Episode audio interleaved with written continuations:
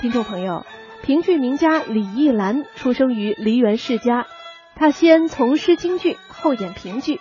她的嗓音圆润，唱腔优美，低音婉转跌宕，高音清爽激昂，是评剧李派旦角艺术的创始人。她的唱腔典雅之中蕴含大家风范，她的唱腔在评剧发展史中有着极其深远的影响。那接下来我们就先来听一段由她演唱的评剧。《樊梨花斩子》选段。